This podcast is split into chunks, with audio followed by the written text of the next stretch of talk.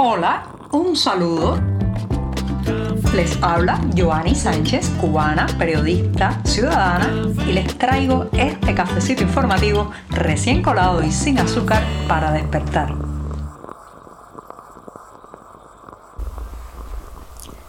La semana tiene sus días y sus días y el miércoles ya saben está en mitad de ella. Algunos le llaman el atravesado pero yo me gusta pensarlo más como el día puente y el día bisagra. Un buen momento para tomarse un cafecito amargo y después comentarles los temas más importantes de este 22 de marzo de 2023 en una Habana que todavía sigue bien bajo, digamos, las nubes, el clima fresco, alguna que otra llovina. Así que voy con este cafecito sin azúcar.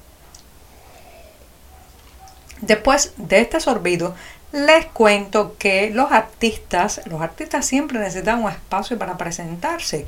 No basta ensayar, practicar, perfeccionar las propuestas musicales y artísticas, sino que también hay que presentárselas al público. ¿Y dónde mejor está con el público que, digamos, en un teatro, en una sala de presentaciones, en un restaurante, en una cafetería, que tengan un espacio también para desarrollar e interactuar eh, esa forma artística eh, directamente con el público. Bueno, pues eso ya no es tan fácil y es sumamente complicado y frustrante en la Cuba que vivimos porque después de la llamada tarea, ordenamiento, la reunificación monetaria y todas esas sacudidas que se hicieron al sistema financiero y monetario del país, bueno, pues después, después de eso se ha agravado es la situación para los artistas porque buena parte de las empresas estatales no tienen dinero para pagarles que se presenten en áreas, digamos, oficiales, en espacios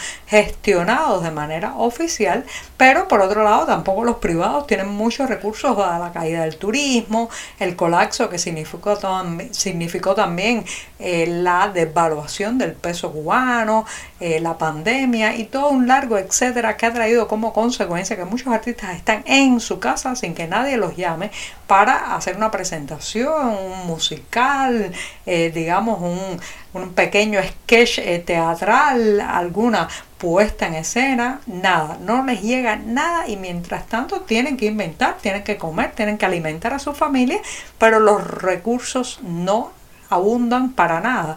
Y por otro lado, cuando incluso trabajan para el Estado, entonces los impagos se demoran, eh, los precios no tienen absolutamente nada que ver con la realidad y esto ha tenido que eh, reconocerlo también la propia prensa oficialista, que parece ser que está allanando el camino para avanzar el sálvese quien pueda, eliminar parte de las empresas estatales, digamos, de gestión artística, dado que ya no pueden prácticamente administrar nada de esto, no pueden proveerle a los creadores espacios de presentación, recursos ni sostenimiento.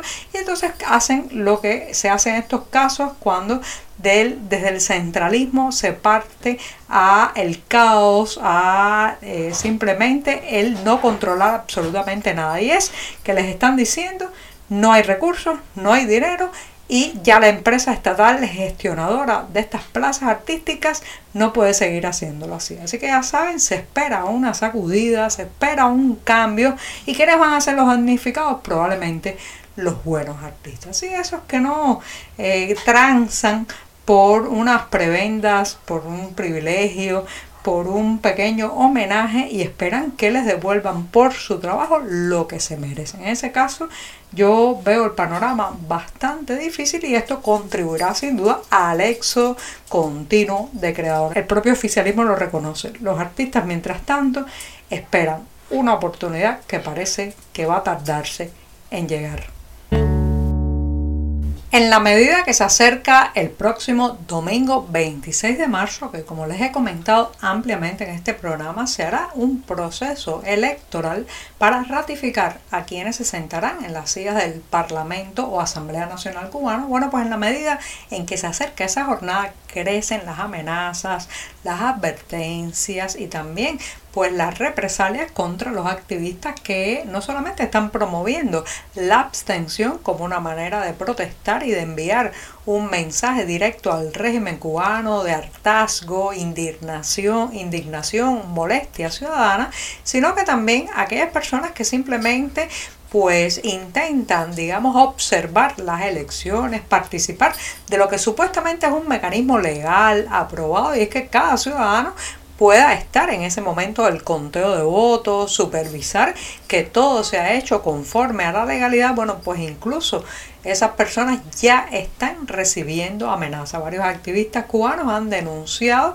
que eh, se les está diciendo que pueden ser arrestados si persisten en su intención de ser observadores del proceso electoral del próximo domingo.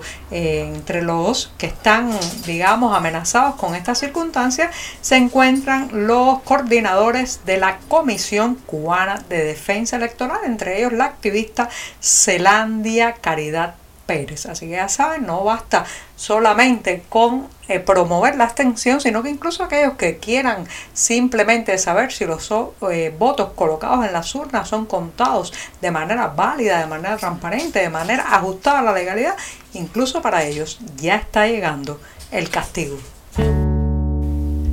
Hubo un tiempo en que se decía la palabra azúcar e inmediatamente se pensaba en Cuba, pero esos tiempos, señoras y señores, han quedado muy atrás. Cada año la zafra azucarera cubana depara una nueva sorpresa, una sorpresa desagradable, un incumplimiento de los planes y una caída en la productividad.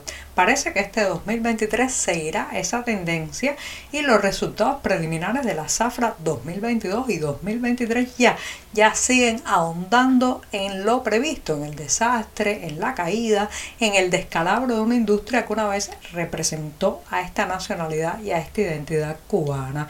Según reportes publicados incluso en la prensa oficial de Santiago de Cuba, los números distan mucho de lo planificado y muy lejos de lo que se escribió en el papel. Sí, así mismo como lo dicen, por ejemplo, el central más eficiente de Cuba, que está ubicado justamente en esa zona oriental del país, apenas ha podido moler un poco más del 50% de lo provisto.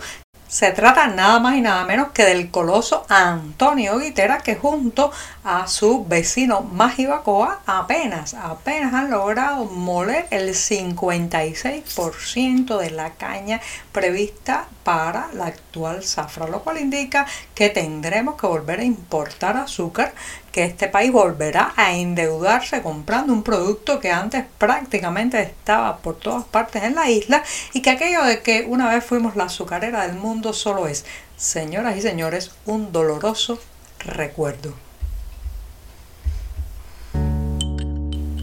Ya tengo que decir adiós al programa de este miércoles y lo voy a hacer con un centro que nunca defrauda. Así se trata del Centro Cultural Cubano de Nueva York, que tiene siempre una cartelera, una secuencia de eventos y actividades muy muy interesante. Esta vez pues va a eh, difundir una conferencia ilustrada el próximo viernes 24 de marzo con el título de Las siete hermanas de José Martí. Fíjense que qué tentador este título para acercarse no solamente a la vida de quien es conocido como el héroe nacional o el apóstol cubano, sino también de su familia, las interioridades de ese núcleo familiar a partir de sus siete hermanas. Estará en manos de la historiadora Teresa Fernández Soneira, que bueno, pues es una especialista en estos temas y que ha desentrañado, hurgado y se ha zombuido en muchos detalles de la vida de José Martí a partir de su familia y la gente que lo amó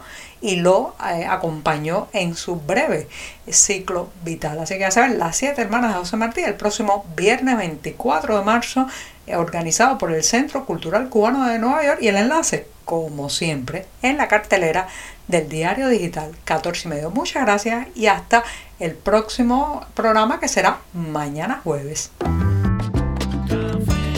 Por hoy es todo. Te espero mañana a la misma hora. Síguenos en 14medio.com. También estamos en Facebook, Twitter, Instagram y en tu WhatsApp. No olvides, claro está, compartir nuestro cafecito informativo con tus amigos.